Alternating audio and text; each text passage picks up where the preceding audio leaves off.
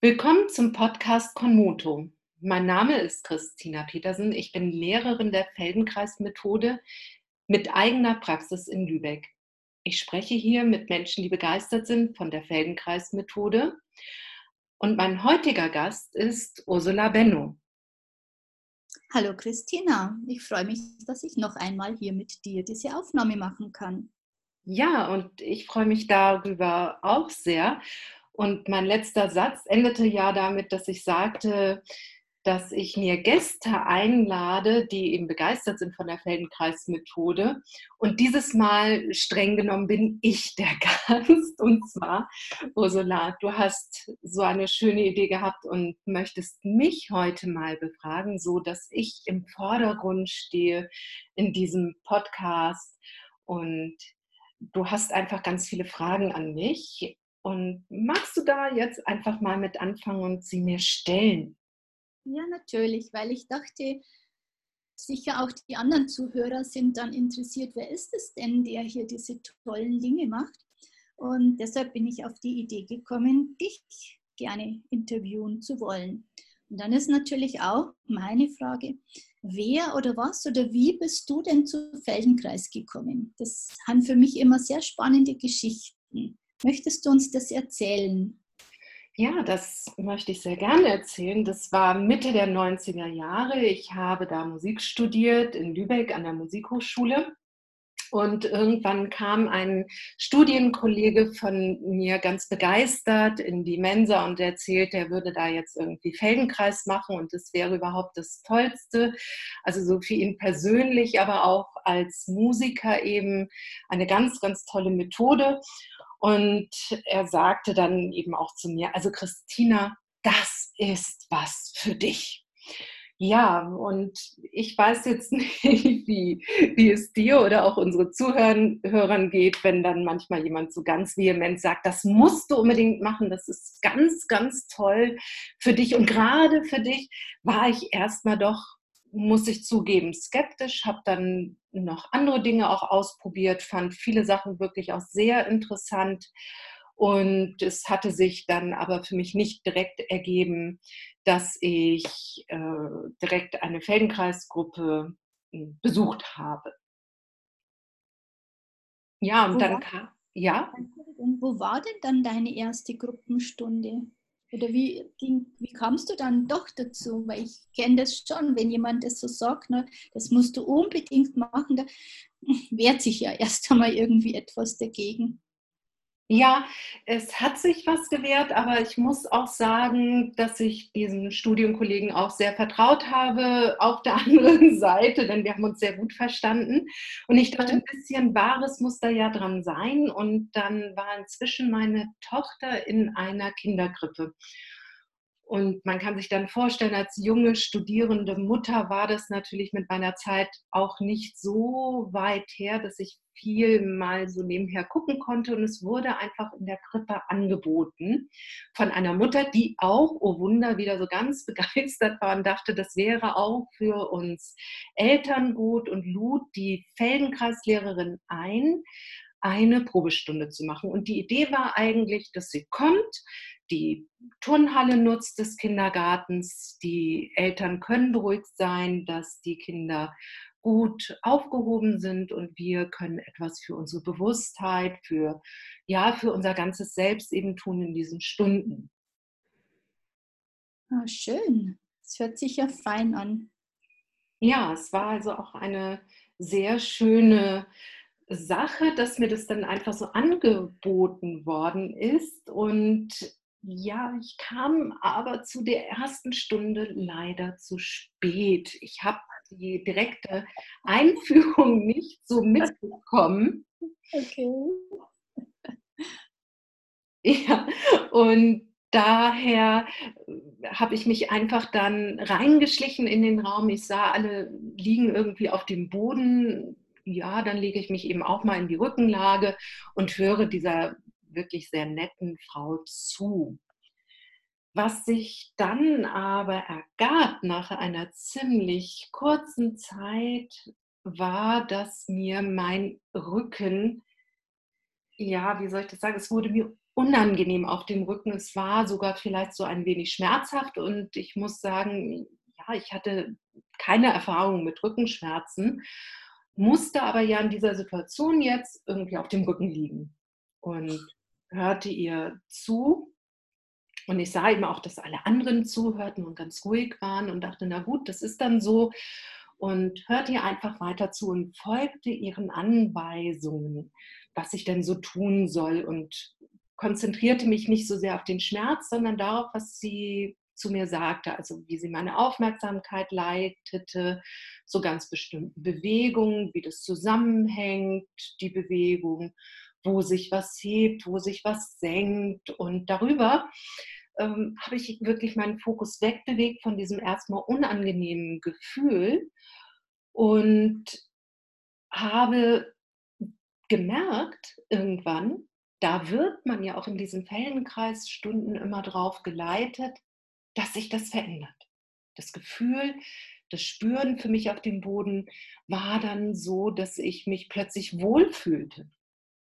Ja, ich weiß aber noch diese Situation in dieser Stunde, wo ich tatsächlich ihr nicht mehr so zugehört habe, denn es überkam mich in dem Moment auch so ein Schreck in dieser Stunde, muss ich sagen, dass ich dachte, ja, ich bin jetzt irgendwie etwas über Mitte 20, ich liege auf dem Rücken und ich kann das nicht. Ich kann nicht auf dem Rücken liegen, einfach so mal zehn Minuten ganz ruhig und sofort tut es weh, es ist unangenehm. Also, und also ich hatte damals diesen Gedanken, oh je, wie soll das denn erst in 20 Jahren sein? Nun sind diese 20 Jahre ja nun äh, deutlich vergangen und kann sagen, ich bin inzwischen bequem auf dem Rücken. Und dadurch, dass ich ja auch zu spät gekommen bin, habe ich ja in dem äh, einführenden Wort von ihr nicht mitbekommen, dass ich ja durchaus die Möglichkeit gehabt hätte, mich zur Seite zu rollen. Und es war tatsächlich auch so, dass ich die ersten Jahre in Feldenkreisstunden die Rückenlage, Pausen ganz oft abgekürzt habe. Ich habe dann gespürt und habe mich aber gerne mal zur Seite gerollt oder auch mal auf den Bauch gerollt. Das war halt für mich damals wirklich mit das Bequemste und kann halt nur sagen, dass heute auch die Rückenlage für mich sehr angenehm und bequem geworden ist, überhaupt die gesamte Flexibilität sich ja gehalten hat und auch erweitert hat.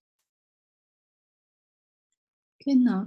Das ist ja ganz oft am Anfang bei den Kursteilnehmern, wenn die am Anfang eben kommen, die ersten paar Mal, dass die sich einfach zu wenig drehen gell, oder zu wenig in ihre bequeme Position gehen. Das muss man auch erst wieder lernen, weil das lehrt uns ja keiner. Die ganze ja. Gesellschaft ist ja in eine ganz andere Richtung ausgeht oder orientiert. Ja, du, wie ging es denn dann bei dir weiter? Wie kamst du nach diesem doch, hm, das ist ja gar nicht so wahnsinnig positive erste Erfahrung, irgendwie schon, aber doch, es zwickt ein bisschen. Und wie ging es denn dann in die Richtung, dass du dann trotzdem diese Ausbildung gemacht hast? Ja, das muss ich, glaube ich, vielleicht dann nochmal deutlich äh, ausdrücken, dass es tatsächlich so war, dass ich mich nachher ganz wohl gefühlt habe auf dem Rücken. Nach mhm. der, der ganzen Sequenz, die sie mit uns durchgegangen ist. Also es war tatsächlich so wirklich von ganz schrecklich fühlen bis, wow, so gut habe ich mich noch nie gefühlt. Und das hat mich dann sehr fasziniert und es führte auch dazu, dass ich irgendwie es möglich gemacht habe, einen Feldenkreiskurs dann auch wöchentlich zu besuchen. Ähm, mhm. das war leider nicht möglich in dem Kindergarten. Es war diese begeisterte Mutter und ich, die dann wirklich dabei geblieben sind und wir sind einfach zu der Lehrerin dann nach Lübeck gegangen und dort habe ich dann regelmäßig an Gruppenstunden teilgenommen. Also wir haben dann geguckt nach Zeiten und wo dann was war. Und ich habe das dann auch noch weitergemacht. Und dann kam auch inzwischen das zweite Kind. Und du hast mich ja auch gefragt, wie es weiterging. Also es kam ein Kind und ich besuchte meine Feldenkreisstunden. Und der gleiche Studienkollege hatte aber inzwischen schon eine Feldenkreisausbildung begonnen. und war natürlich ganz begeistert und erzählte auch immer noch wieder was davon. Und einmal war ich dann bei ihm zu Hause und sagte nur so in so einem Nebensatz zu ihm, du weißt du, so eine Feldenkreisausbildung, das würde mich auch noch interessieren. Ja. Ja, und er hat wirklich in dem Moment nicht gezögert, griff zum Telefon, wählte die Nummer des Feldenkreiszentrums äh, Ravachella und dann hatte ich die damalige Sekretärin sofort an der Strippe, die sagte wohl, ja, die nächste Ausbildung beginnt im November. Wir haben jetzt im Mai einen Kennenlerntag und wenn ich mich denn dafür bewerben möchte, für die neue Ausbildung, wäre es gut, wenn ich zu diesem Kennenlerntag komme und auch eben dementsprechend meine ganzen Bewerbungsunterlagen eben mit einreiche. Ja, so hatte ich dann plötzlich diesen Termin, fuhr also mit zwei Kindern meiner Mutter im Schlepptau. Ich habe Familie im Kölner Raum. Ah, okay. ja, ja, sind wir dann hingefahren. Ich habe diesen Tag mitgemacht und es war dort so, dass es sehr große Ausbildungen waren zu dieser Zeit und tatsächlich auch teilweise die Plätze rar gesät waren. Also es war so ein, ein wenig äh, spannend auch für mich, diesen Tag dort zu haben. Ich habe dort bei dem Vorstellungstag auch festgestellt, dass es noch andere Ausbildungsstellen gibt. Aber dadurch, dass mir der liebe Studienkollege das so ans Herz gegeben, gegeben hatte, habe ich natürlich jetzt nicht irgendwie nach rechts und nach links geschaut. Ich habe gedacht, Köln, das, also das liegt in der Eifel, das ist nah in Köln, da habe ich eben auch Familie. Ich bin in der Nähe geboren, da fühle ich mich auch wohl in der Ecke, auch wenn man das sprachlich nicht hört. So ist doch meine Wiege stand in diesem Bereich und äh, fühlte mich, also oder fühlte mich und fühle mich auch heute noch sehr wohl in der Eifel und ja, da lag das eben einfach nahe. Äh, es gibt noch so eine kleine Sache, die noch währenddessen passierte. Ähm, ich habe dann kurzfristig festgestellt, dass ich schwanger bin zum dritten Mal. Und zwei Tage später habe ich die Zusage bekommen für den Platz in der Ausbildung, die dann im November 99 äh, beginnt oder begann. Und ja, und der, das dritte Kind ist eben dann im Februar geboren. Also ich bin da schon im sechsten Monat hingefahren. Aber es war ja das dritte Kind, deswegen war ich etwas ähm, ja, versierter mit dieser ganzen Situation. Habe das ganz gut hingenommen. War mhm. natürlich etwas kurios schon so, da so aufzutauchen, aber ja, also ich muss da an dieser Stelle auch nochmal meine ganze Familie wirklich nennen, die sich dort ja unterstützt hat. Die Omas, die Opas und natürlich meinen lieben Mann, der dort ohne diese Unterstützung und ich würde jetzt auch mal sagen, der Akzeptanz dessen, was da mir so wichtig war, das zu tun, obwohl ich in dieser Familienphase war, dass das irgendwie alles ging. Dass das organisiert war und ja, dass ich diese Ausbildung machen konnte. Ja, das ist ja schön. Ja. Aber wir hatten in der Ausbildung auch, ähm, ich glaube sogar zwei Leute oder zwei Frauen, die auch schwanger wurden, während, aber allerdings während der Ausbildung und dann die auch phasenweise die Babys dabei hatten und so. Ja, und du hast ja auch zwei Kinder und hast die Ausbildung gemacht und du, ich denke, das ist ja schon auch ein Stück weit, wie organisiere ich das oder wie bekomme ich das hin, dass es natürlich auch für die Kinder so ist, die waren eben teilweise mit. Die Ausbildungsstätte liegt dort ja in der Eifel und wir haben auf einem Bauernhof gewohnt und so war dann auch das erste Wort meines jüngsten Kindes Kuh. In diesem Milchhof äh, konnten wir dann eben die Kühe sehen und wir waren da öfter und Kühe waren also ganz lange seine Lieblingstiere. Das war doch sehr prägend in dieser, in dieser Zeit. aber da war ich auch schon mal mit meinen zwei von meinen Kindern, weil ich habe drei Kinder und da ah. in, Neuss, in Neuss war das dann sicher. Ja. Da war auch ähm, eben, da gab es mal so ein Wochenende oder das hat ich mal Zeit lang gemacht, so da konnte man mit den Kindern zum Kurs hin. Ja. Da gab es mir so als Angebot und da war ich mit meinen zwei jüngeren Söhnen, ähm, fällt mir jetzt gerade ein, sind wir da so ein Wochenende mal gewesen und es war für die beiden auch ganz, ganz nett.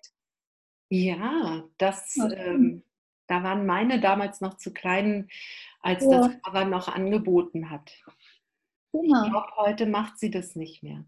Na, ich habe jetzt auch schon lange nichts mehr gelesen, aber wir konnten das damals mitmachen und dann bin ich eben mit zwei, also mit meinen zwei Jungs, mhm. äh, hochgefahren und ähm, habe so Hippie-Dinge. Meine Kinder sagen immer Hippie-Dinge mit ihnen gegeben.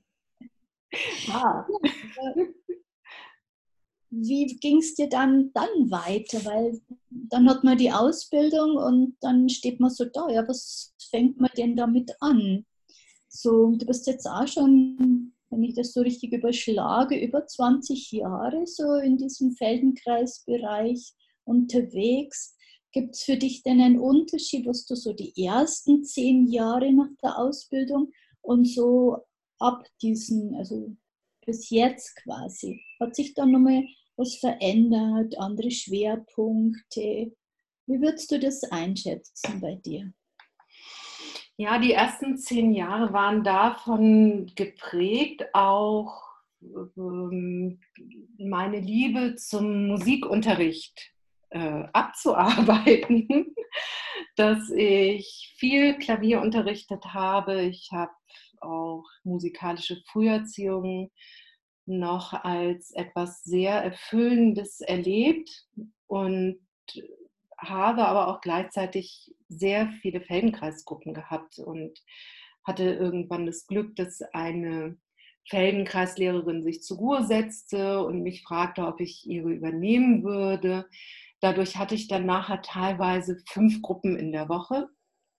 Und das war so in diesen ersten fünf Jahren nach der Ausbildung, dass ich da arbeiten konnte. Ich habe auch teilweise im Schloss Warnsdorf gearbeitet. Das ist so eine Klinik, die sich spezialisiert hat auf Fasten.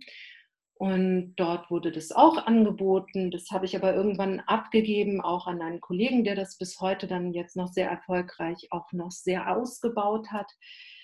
So habe ich eben Gruppen gehabt, die ich über längere Zeit wirklich geführt habe, wo die Menschen ganz lang dabei waren. Aber auch in diesem Schloss Warnsdorf war das praktisch immer ja, höchstens zweimal bis einmal, dass die Menschen kamen und ich dann immer wieder eine erste Stunde Feldenkreis unterrichten konnte. Das ist natürlich auch ein ganz großer Erfahrungsschatz, den man da sammeln kann in solchen Situationen.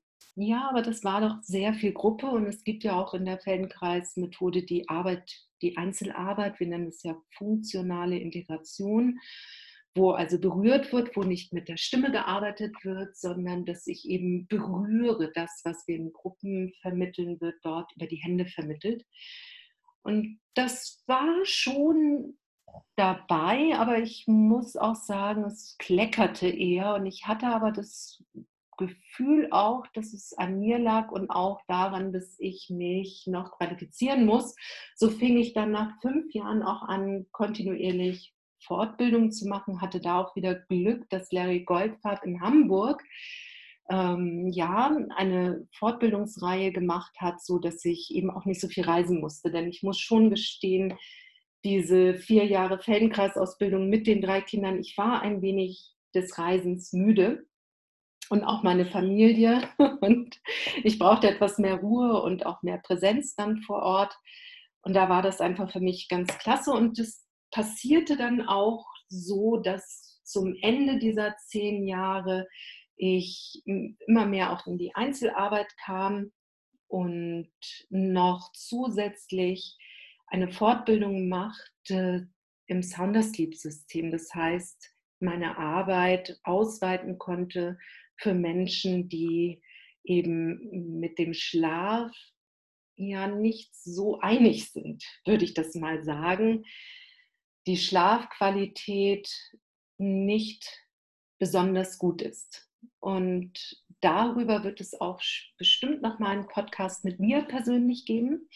Möchte da gar nicht so stark gerade im Moment eingehen. Das ist nämlich so ein weites Feld, so ein tolles Feld, aber mh, hm, wir bleiben heute mal mehr beim, beim Feldenkreis. Und obwohl man sagen muss, diese Schlafsache gründet sich sehr stark auf dem Feldenkreis und ich nenne das heute auch besser schlafen mit der Feldenkreismethode, da ich mich zwar noch sehr an den Übungen des Sound Sleeps orientiere und auch grundsätzlich bei der Empfehlung, wie man das alles anwendet, bleibe, aber dennoch wirklich mehr Elemente aus dem Feldenkreis noch mit reinnehme oder eben Sachen verändert habe in die Richtung. Ja, ja, sehr interessant. Da bin ich schon sehr gespannt. ja. Und dann so bis jetzt, also weil du am Anfang erzählst du immer, du hast jetzt eine eigene Praxis. Das heißt, irgendwann stand es ja dann, ähm, muss das jetzt ja dann passiert sein, dass du deine eigene Praxis gegründet hast. Ja, ich habe immer in den Räumen in Lübeck, die ich gemietet habe, also ich habe immer mhm. durchweg in Lübeck einen Raum gehabt. Dort habe ich eben Klavier unterrichtet und auch Feldenkreis. Aber das war eher die ersten zehn Jahre eben nicht ganz so im Vordergrund. Da war die Musik im Vordergrund noch und habe auch bis vor, lass mich einmal ganz kurz überlegen, bis zum Frühjahr 2017 auch noch bei einer Kollegin mit zur Untermiete gearbeitet mit Klavier und auch Feldenkreis. Das war eine ganz fantastische Zeit, aber dann war es doch sehr schön, dass ich meine jetzigen Räume gefunden habe. Die kamen ganz zufällig zu mir und so bin ich jetzt in eigenen Räumen, die ganz und gar für mich sind und auch besonders die Schönheits-Lübeck auch mittragen. Das heißt, ich habe also bemalte Decken, ich habe eine Vertäfelung an der Wand. Ich bin in einem wirklich historischen Gebäude, so nach hinten raus, dass es aber auch ganz still ist. Und fühle mich da eben sehr wohl dass ich dort meine eigenen Räume habe für Einzelstunden, wie aber auch für Gruppenstunden. Das war dann schon so die äh, Spitze dessen, was ich mir so auch gewünscht habe. Eben diese eigene Praxis mit ganz eigenen Räumen, nicht irgendwo untergemietet. Und davor lag aber eine Zeit, die ich noch eher als eine Zeit der Qualifikation sehe, da da es mir auch zu eigen scheint, etwas sehr geballt zu tun, also Kinder zu kriegen, Feldenkreisausbildung zu machen und gleichzeitig noch im Musikstudium zu stehen, so habe ich dann ab 2011 im Herbst mich entschieden, die Heilpraktika-Ausbildung zu machen. Das war mir wichtig, da ich ja als Musikerin doch merkte, dass Menschen zu mir kommen, wie soll ich das sagen, wo wo doch noch es ernsthafter wurde, als vielleicht nur ja, Bewusstheit zu entdecken, sondern die auch wirklich gemerkt haben, sie möchten da noch weiter auch ihre gesundheitlichen Dinge angehen. Und da fühlte ich mich irgendwann so, dass ich dachte, ich möchte auch noch etwas ganz fundiert als medizinisches Grundwissen haben. Viele meiner Kollegen sind ja Physiotherapeuten oder kommen aus dem medizinischen Bereich und haben das schon von Grund her mit. Und mm, also mir war das wichtig, das damals noch zu machen, habe mich also entschieden, 2011 mich in diesen Lernprozess zu begeben und habe aber auch gleichzeitig die, ja, die Chance bekommen, Madrid eine weitere Feldenkreisausbildung zu machen. Also diese als erfahrene Practitionerin, also als erfahrene Feldenkreislehrerin zu begleiten. Dann gebe ich dort Einzelstunden und dafür kann ich diese Ausbildung einfach nochmal mitmachen und lerne ganz viel. Also ich habe wirklich nochmal eine zweite Ausbildung machen können. Und in Gesprächen, aber auch mein eigener innerer Prozess hat das dann einfach gebracht, dass ich dachte, ja, jetzt möchte ich aber nicht nur praktisch begleitend in den Ausbildungen sein, sondern auch diesen Schritt machen zur Assistant-Trainerin und habe dann eine Arbeit geschrieben, wo ich nochmal Fallbeispiele einfach auch aufgelistet habe, was ich über die Jahre schon gemacht habe, unterrichtet habe, welche Fortbildung. Und hatte dann auch das große Glück, dass ich im Sommer 2017 angenommen worden bin. Also, dass ich meine Arbeit eingereicht habe und die auch angenommen worden ist und jetzt seit Juni 2017, ja, also es ist jetzt zweijährige Jubiläum bald, wo ich eben diese Zulassung bekommen habe. Und seitdem arbeite ich meistens eben auch in Spanien. Da ist eben auch meine, sind meine Kontakte ganz gut hin. Ich spreche auch Spanisch inzwischen fließend. Ja, dass ich dort eben als, auch als Assistant-Trainerin arbeite. Ja, wow, das ist ja spannend mit dir. ja, Wahnsinn. Ja, danke. Ich bin ja ganz geplättet. Hättest du denn jetzt Lust, uns eine kleine Lektion anzuleiten? oh ja, da war ja noch was. Ja, ja die, ich muss ja gestehen, dass ich ähm, ja auch so unglaublich gerne selber auf dem Boden liege oder sitze oder einfach das erlebe, dass ich geleitet werde. Ähm, aber natürlich unterrichte ich auch sehr, sehr gern. Und für diese heutige kleine Lektion, die ich mir überlegt habe, ist es gut, wenn man liegt, wenn man die Möglichkeit hat, jetzt sich auf den Boden zu legen ja, das ja mit einer Decke oder auf einen schönen Teppich sich hinzulegen.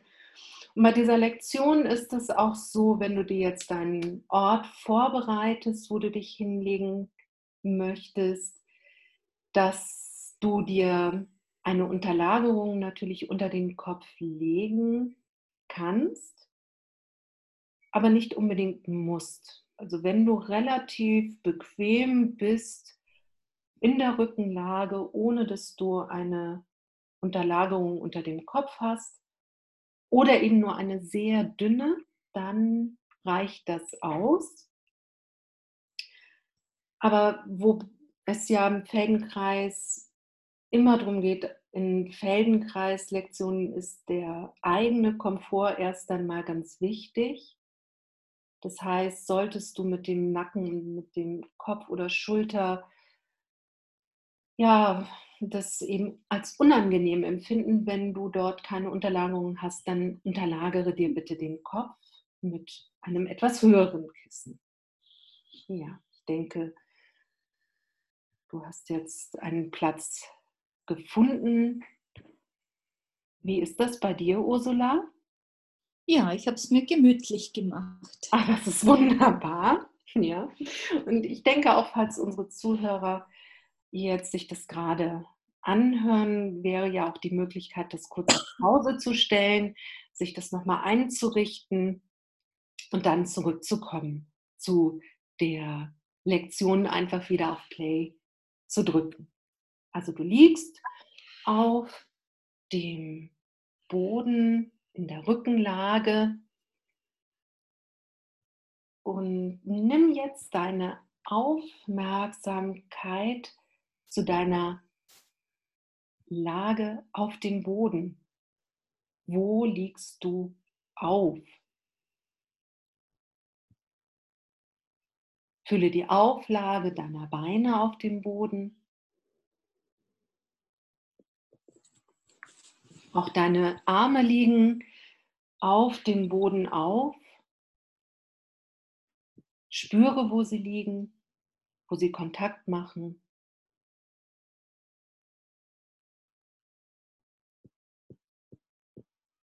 Ja, und auch dein Kopf liegt auf dem Boden auf oder auf dieser kleinen Unterlagerung.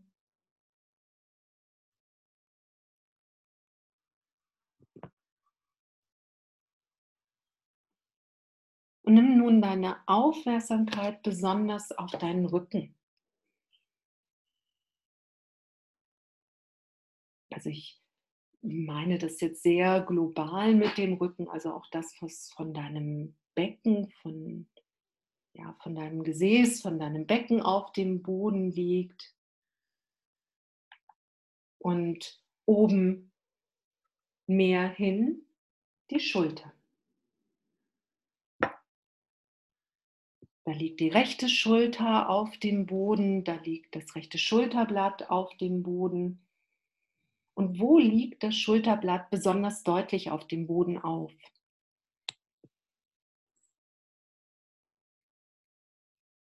Und wo liegen Bereiche deines Schulterblattes weniger deutlich auf? Wo ist das wie so ein, ähm, eher wie ein Nebel? Du ahnst, dass da der Boden ist, aber du liegst nicht wirklich fest mit dem rechten Schulterblatt dort auf.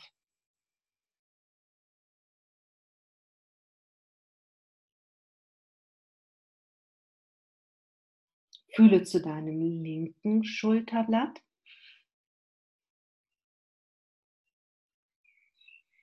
Wo liegt das linke Schulterblatt auf dem Boden?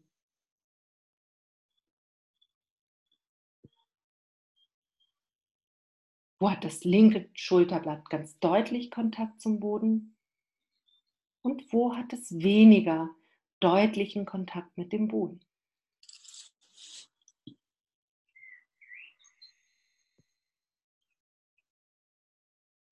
Jetzt, wo du beide Schulterblätter so gespürt hast, jedes einzelne für sich, vergleiche die Auflagefläche dieser beiden Schulterblätter.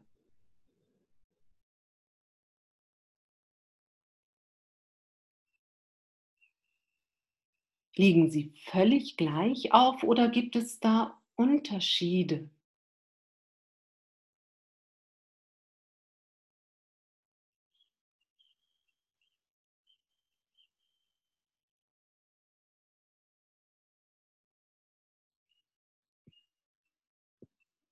Nimm deine Aufmerksamkeit nun zum unteren Rücken, in diesem Bereich deiner Lendenwirbelsäule, wo sich diese großen Wirbel befinden, die umringt sind von starken Rückenmuskeln.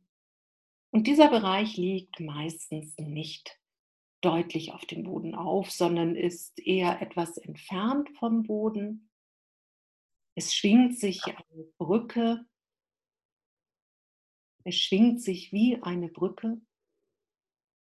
Das Becken ist die eine Seite und dann kommt es eben zu diesem Schwung und geht wieder hinunter zu deinem Brustkorb hin. Und fühle einfach diesen Abstand Ahne den Abstand zum Boden.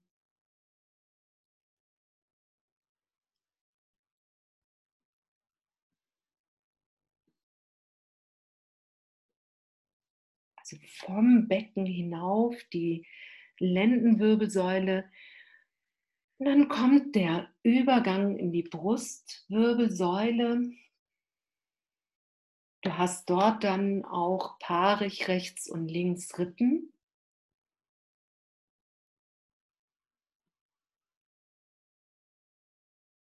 Und kannst du diese Rippen fühlen, also spüren auf dem Boden, haben sie Kontakt zum Boden?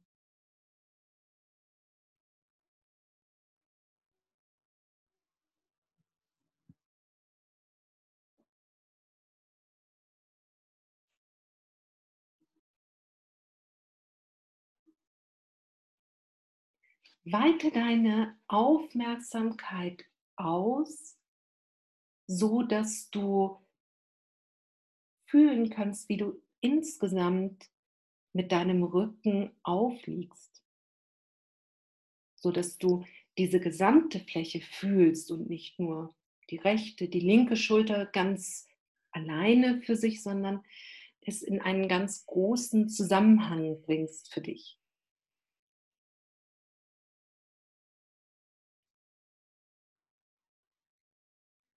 Und welche Tendenz kannst du da wahrnehmen? Ist es eher so, dass du mehr mit der rechten Seite deines Rückens auf dem Boden aufliegst? Oder ist es eher die linke Seite, die ganz flächig sich auf den Boden ja, abstützt?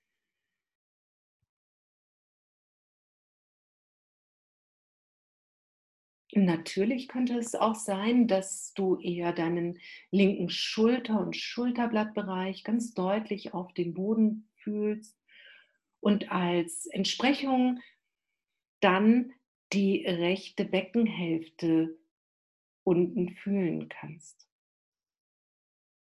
so dass sich eher ein diagonales Bild der Abstützung auf dem Boden ergibt.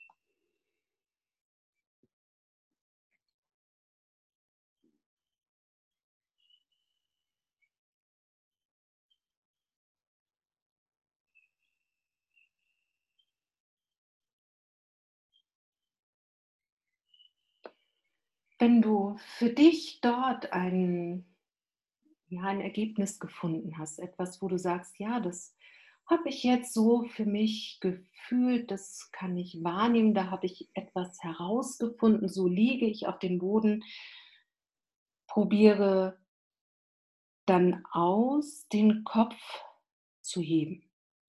Ein ganz kleines Stückchen, es muss nicht viel sein, sondern wirklich nur so weit den Kopf zu heben, dass du eben wahrnehmen kannst, aha, so weit kann ich ihn mit Leichtigkeit heben und dann auch wieder senken. Und das machst du vielleicht nur so zwei, dreimal den Kopf so anzuheben mit wenig Anstrengung, um herauszufinden, wie das jetzt ist.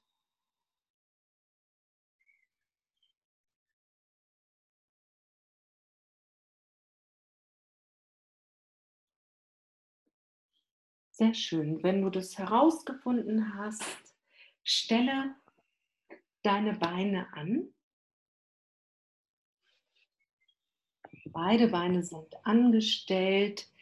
Das heißt, deine Knie sind gebeugt und deine Fußsohlen sind so ganz flach auf dem Boden.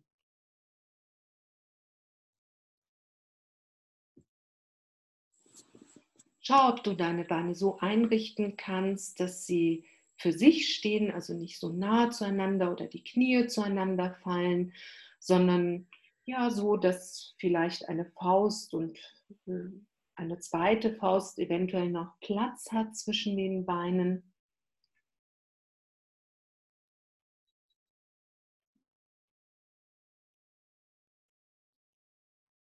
Und fühle zu deinem Rücken.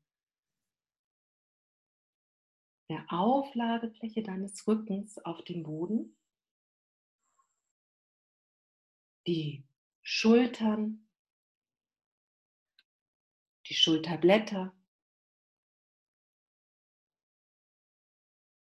die Rippen, auch der untere Rücken. Wo ist der Kontakt mit dem Boden? Und auch das Becken und Vielleicht beschleicht dich jetzt so das Gefühl, ja, das ist jetzt irgendwie anders als eben. Dann lasse deine Beine noch mal lang werden und spüre noch mal zu deiner Auflagefläche hin, zu deinem Rücken. Zu den Schulterblättern, Schultern, dem Brustkorb. Auch der Abstand deines unteren Rückens zum Boden.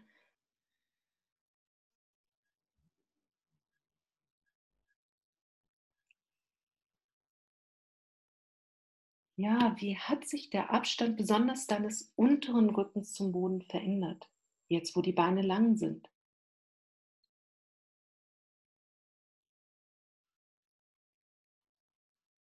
Ist da ein Zusammenhang?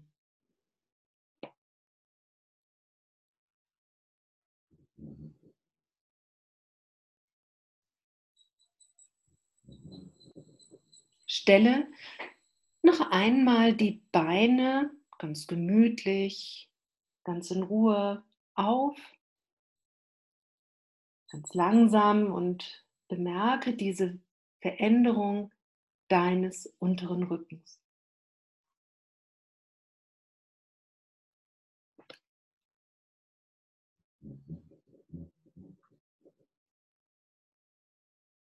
Verschränke bitte die Finger ineinander und lege sie hinter deinen Kopf, so dass dein Kopf in deinen Händen ruhen kann. Also dein Hinterhaupt Kontakt hat mit der Handinnenfläche.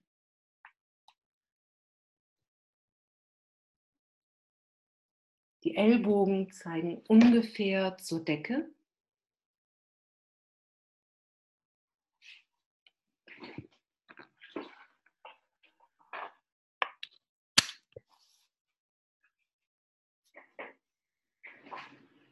Und hebe jetzt mit der Hilfe deiner Arme den Kopf etwas an und senke ihn auch wieder. Du machst das einige Male, dass du den Kopf hebst und auch wieder senkst mit der Idee zu fühlen, wie geht das. Steht also nicht die Idee im Vordergrund, das jetzt besonders häufig oder angestrengt zu machen, sondern zu spüren, wie ich das mache. Und wenn man das nicht so gewohnt ist oder wenn man das überhaupt herausfinden möchte, wie hebe ich das, ist es, gerade wenn es ungewohnt ist, vielleicht ganz fraglich, was man denn da überhaupt machen kann. Und gut ist dann, wenn man einfach beobachtet, was geschieht. Was geschieht zum Beispiel, wenn du den Kopf hebst mit deinem Brustkorb, besonders mit dem unteren Teil deines Brustkorbes und mit den Rippen dort.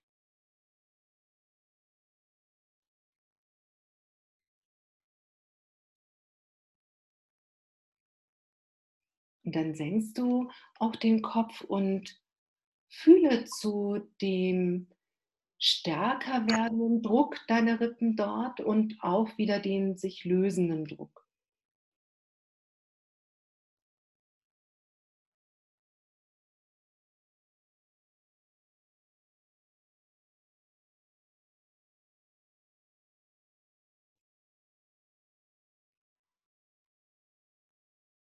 Probier auch einmal aus, den Kopf wirklich nur ganz minimal zu heben, so dass du denkst, ach, das ist ja eigentlich gar nicht Kopfheben.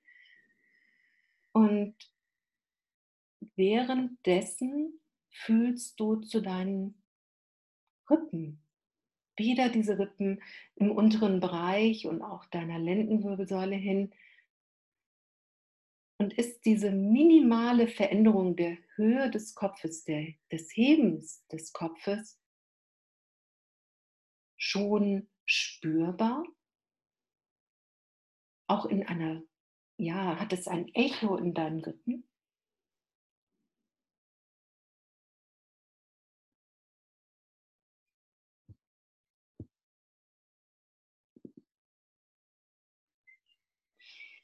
Wenn du jetzt das Gefühl hast, das ist schon genügend und würdest gerne eine Pause machen, kannst du schon die Beine lang machen und ausruhen.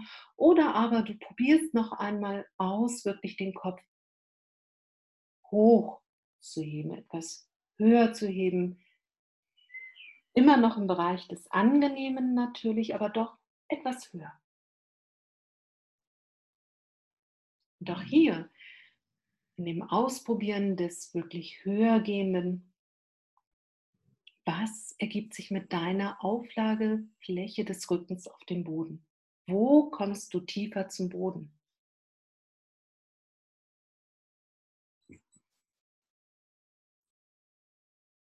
Dann lass es für den Moment sein und gehe jetzt bitte tatsächlich in die Pause. Mach die Beine lang, löse die Hände hinter dem Kopf und leg sie wieder neben dich.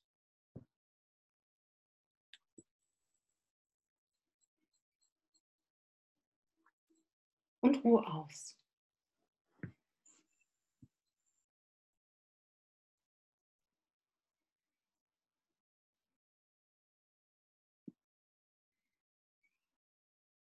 Lasse deine Aufmerksamkeit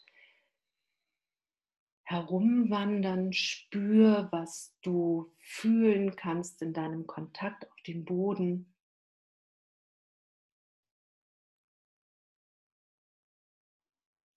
Beine, Arme.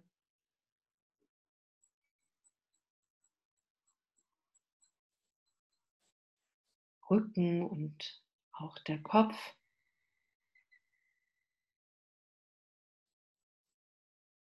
Lasse deine Aufmerksamkeit so ein wenig frei umherschweifen.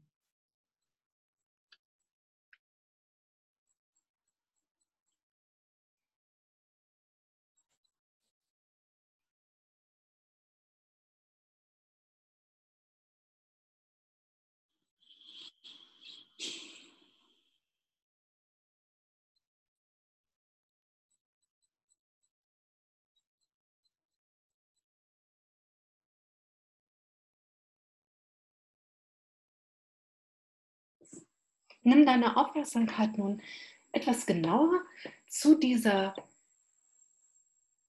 äh, Fühlerfahrung deines Rückens. Nochmal, bring das in den Vordergrund vom Becken, unterer Rücken, Rippen, Schultern und stelle das rechte Bein an.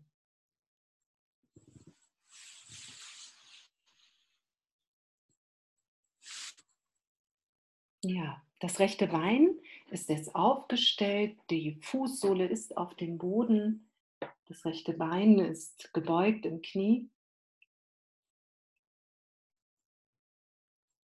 Und fühle dein Becken jetzt ganz besonders. Geh da wirklich mit deiner Aufmerksamkeit hin, wo dein Becken auf dem Boden liegt. Wo liegt es satt? Wo liegt es gut unterstützt? Wo trägt dein hm, Nein, nicht dein, sondern wo trägt der Boden dein Becken?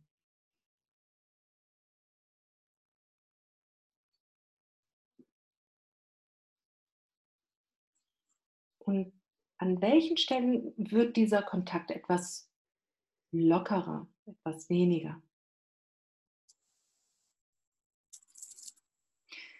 Lasse nun dein rechtes Bein etwas nach rechts und nach links sinken, aber nur so ein wenig. Es reicht aus, das so ein wenig zu machen, vielleicht ja, fünf Zentimeter nach rechts und nach links und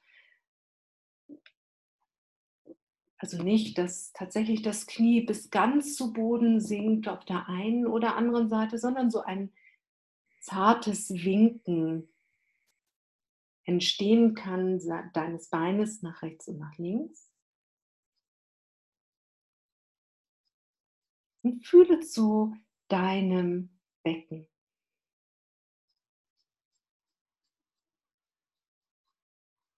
Wenn dein Knie etwas mehr nach links ist, also zu deiner Mitte hin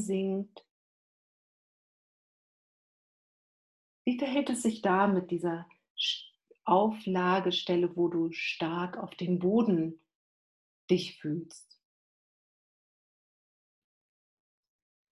Und wie ist das Echo zum Becken hin, wenn dein Bein dann nach rechts außen hinüber schwingt so.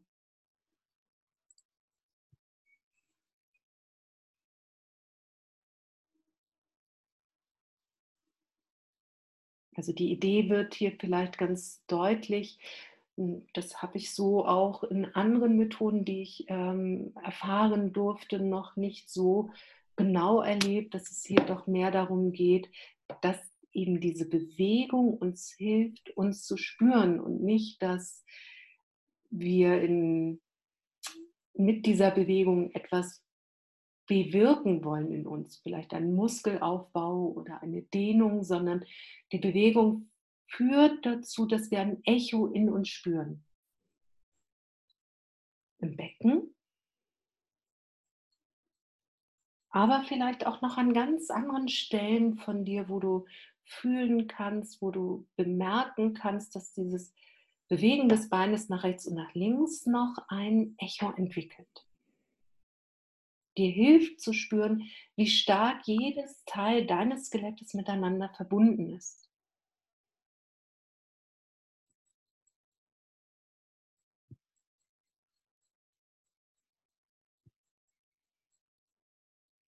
Und dann lass das sein und mache das rechte Bein lang.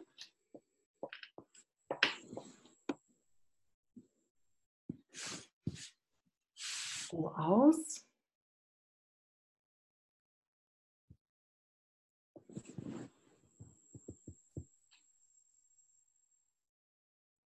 Und fühle dein Gewicht auf dem Boden.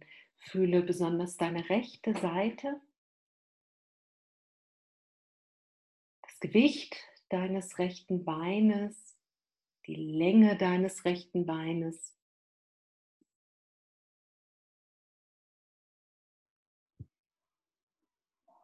Und auch weiterhin auf die gesamte rechte Seite, auch deinen Rücken, die Schulter,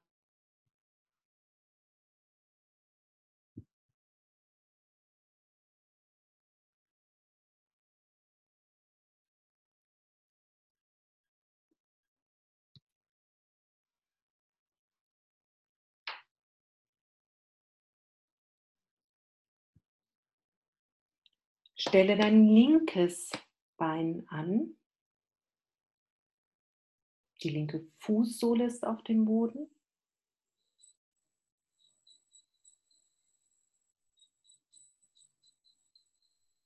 Und schon alleine das Aufstellen des linken Beines ergibt eine Veränderung. Wo wo äußert sie sich für dich?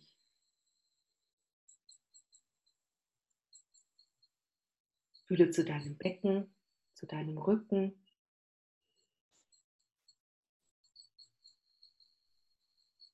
Deinen Schultern.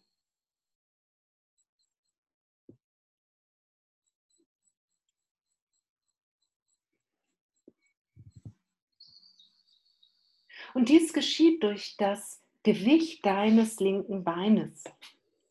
Wenn das Bein angestellt ist, wirkt das Gewicht deines Beines etwas anders in dein Hüftgelenk, als wenn es lang liegt.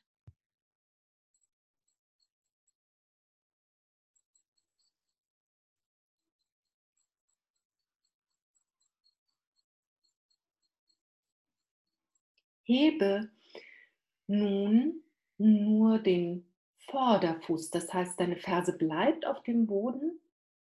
Du hebst deinen Vorderfuß, du senkst deinen Vorderfuß. Deine Ferse bleibt auf dem Boden, aber der, Kontakt, der Kontaktpunkt deiner Ferse verändert sich.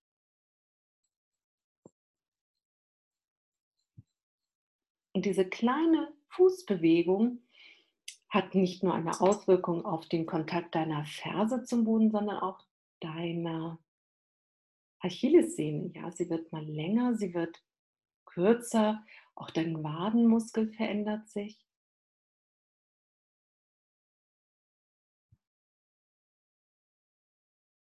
Und so kommt es zu einer Weiterleitung zum Hüftgelenk, zum linken Hüftgelenk, zum Becken. Und vielleicht kannst du auch so ein Echo spüren in deinen Rücken hinein, zu den Schultern, zur Halswirbelsäule bis zum Kopf.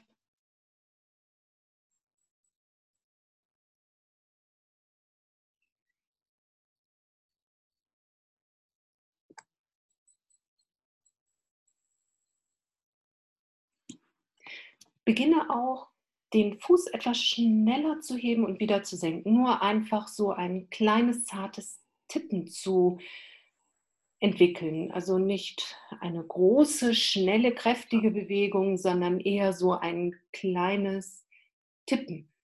Heben, senken und wieder fallen lassen. Also heben, fallen lassen. Was anheben und fallen lassen.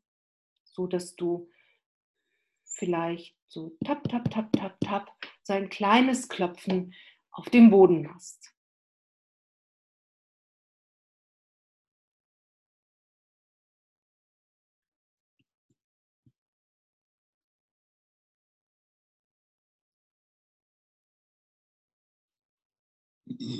Lass das bitte sein und mache deine Beine lang. Mache dein linkes Bein lang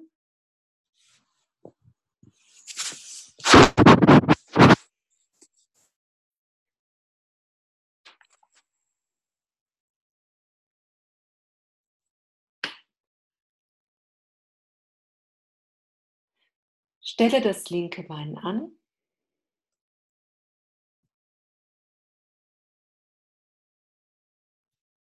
Und verschränke die Finger ineinander.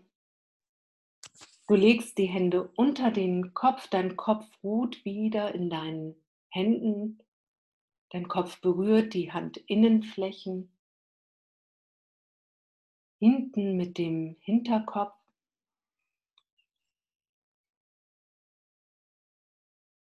Die Ellbogen zeigen ungefähr zur Decke.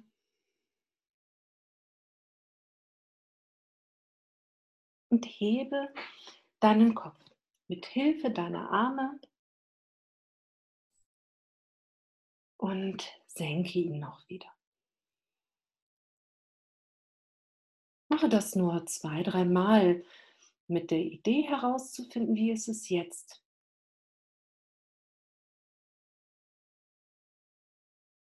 Wenn du dich erinnerst, wie war die Bewegung am Anfang und wie leicht ist nun diese Bewegung? Kannst du spontan höher heben mit der gleichen Anstrengung wie eben?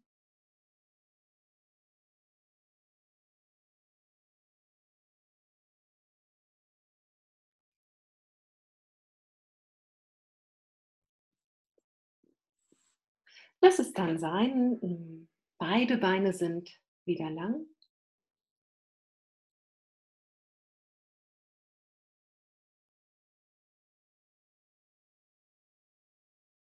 Die Arme liegen, die Beine liegen und wandere mit deiner Aufmerksamkeit herum. Fühle den Kontakt deiner Beine, deines Beckens, deinen Rücken, deine Arme deinen Kopf und fühle, wie dein ganzes Selbst auf dem Boden liegt.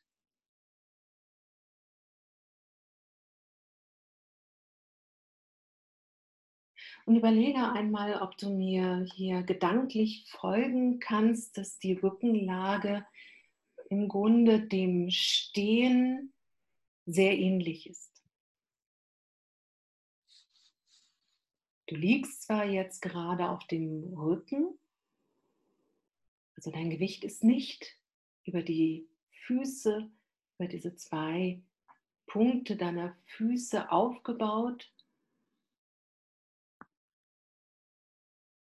aber du liegst in einer Länge.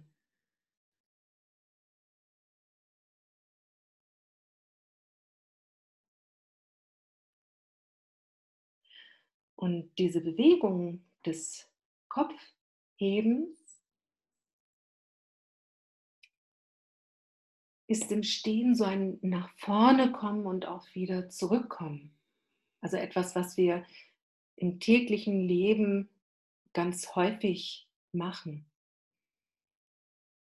Wir kommen etwas nach vorne mit dem Kopf, wir kommen wieder zurück.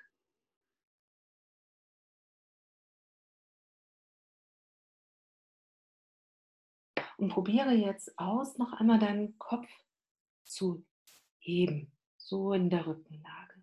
Auch zwei, dreimal.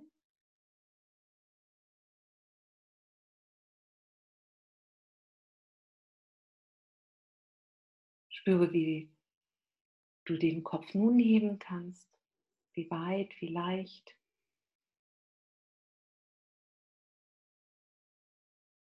Und was du jetzt spüren kannst, was daran beteiligt ist.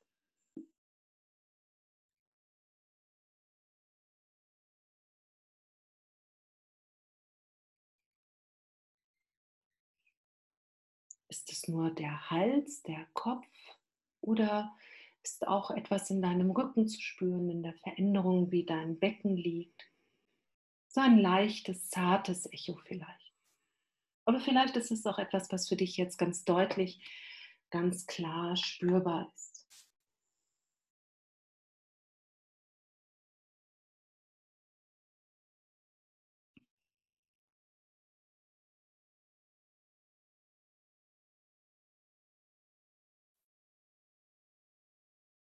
Rolle dich nun über eine Seite, komm zum Sitzen, dann zum Stehen, so dass du im Stehen noch einmal das mitnehmen kannst, was du auf dem Boden gespürt hast.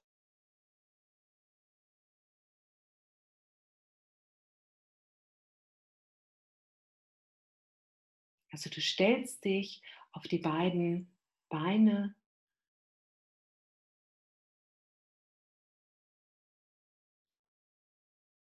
Du kannst auch das Gewicht zuerst einmal ein wenig nach rechts und dann langsam hinüberbringen nach links.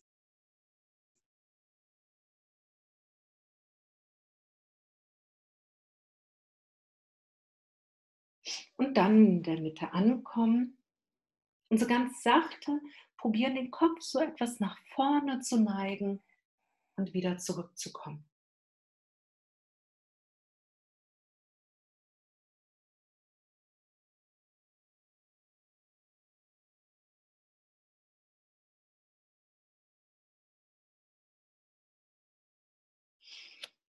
Gehe nun bitte einige Schritte, um auch einen Ausklang zu finden, einen Ausklang insofern, dass du es eher einen Einklang nennst, also als eine Brücke zu dir, dass du das Erlebte auch suchst in deinem Gang, also in einem etwas aktiveren Sein.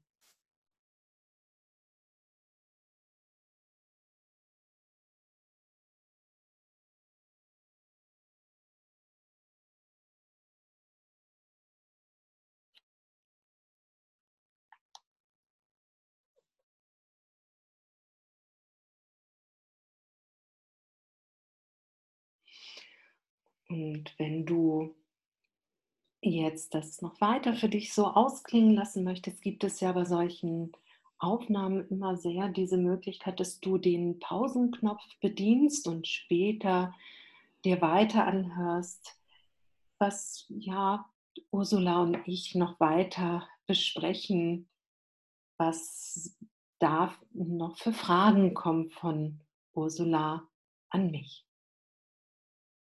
Ich freue mich darauf, wenn du wieder einschaltest oder jetzt einfach weiter hörst.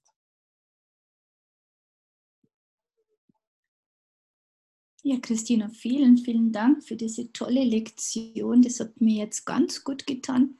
Ich war jetzt zwei Tage so mit Rucksack unterwegs und noch ungeübt.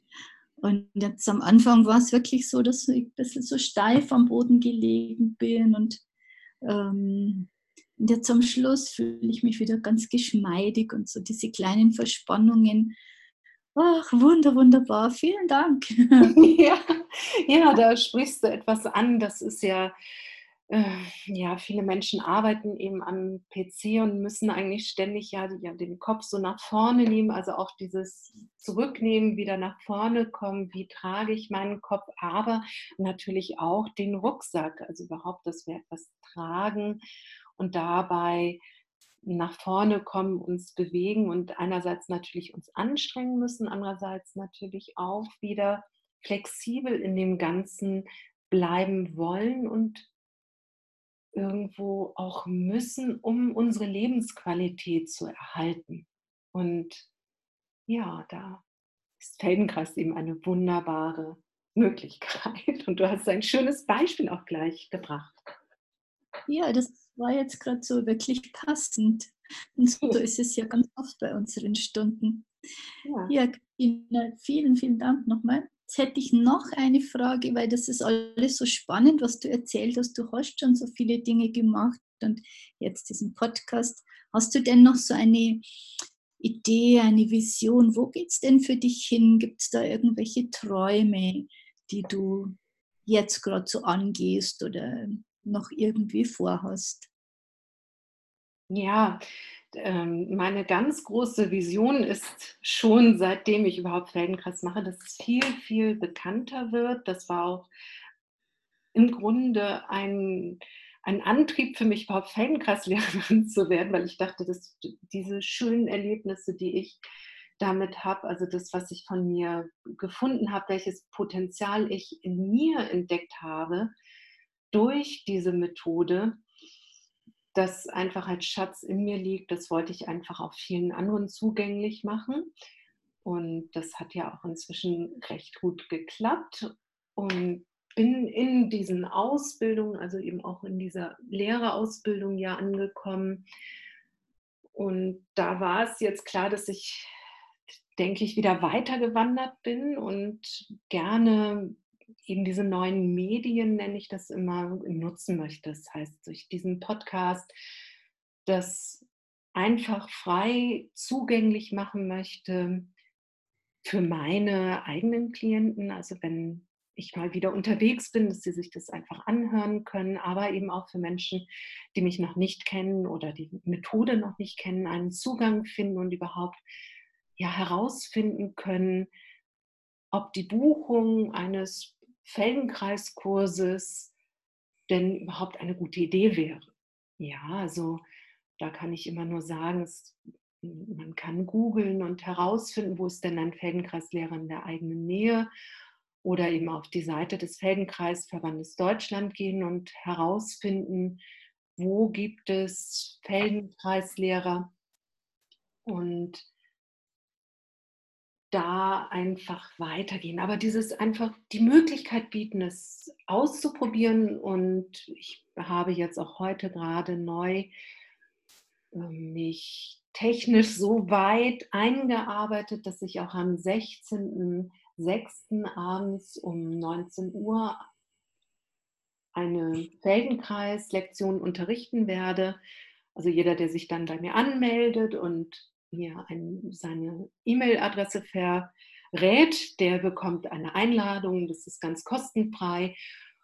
Und so kann vielleicht der erste Schritt überhaupt geschehen, Feldenkreis auszuprobieren. Oder auch eben meinen speziellen Ansatz, meine Arbeit ja, kennenzulernen.